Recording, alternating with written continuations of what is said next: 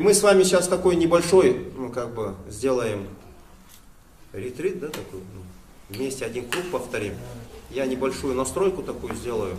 Мы попробуем с вами переместить наше сознание из материи в сферу духа. То есть попробуем во время воспитания не помнить о материи, не помнить о том, что нам нужно в этом мире там что-то сделать, да, как-то вот защититься, комфортнее устроиться, там проблемы какие-то решить.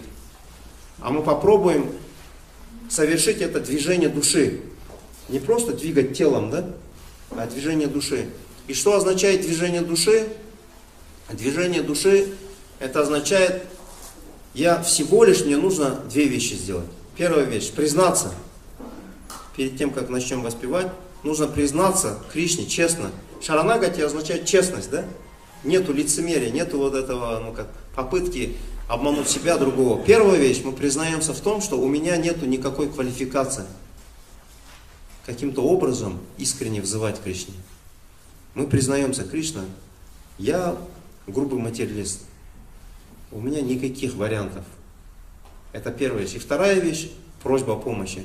Но если ты будешь милостив, если тебе будет угодно, если, а мы верим в то, что Кришна очень милостив, да, то по твоей милости, может быть, у меня что-то получится. Это настроение зависимости, да, честная позиция души. И теперь в этом настроении мы должны удерживать только одну просьбу. Просьбу служения. И не позволять в нашем сознании появиться вишая врити. Вишая врити означает волна чувственных наслаждений. Когда я воспеваю, и начинаю Кришне заказы делать, да, Кришна, пожалуйста, мне то, это, вот эту проблему реши, да, помоги, помоги мне в том, да, в этом, или я кружочек посвящу, да, там, для удовлетворения там кого-то, да. Только Кришна наслаждается. Это принцип такой. Во время воспевания не бывает только один наслаждающийся должен быть. Не должно быть двух наслаждающихся.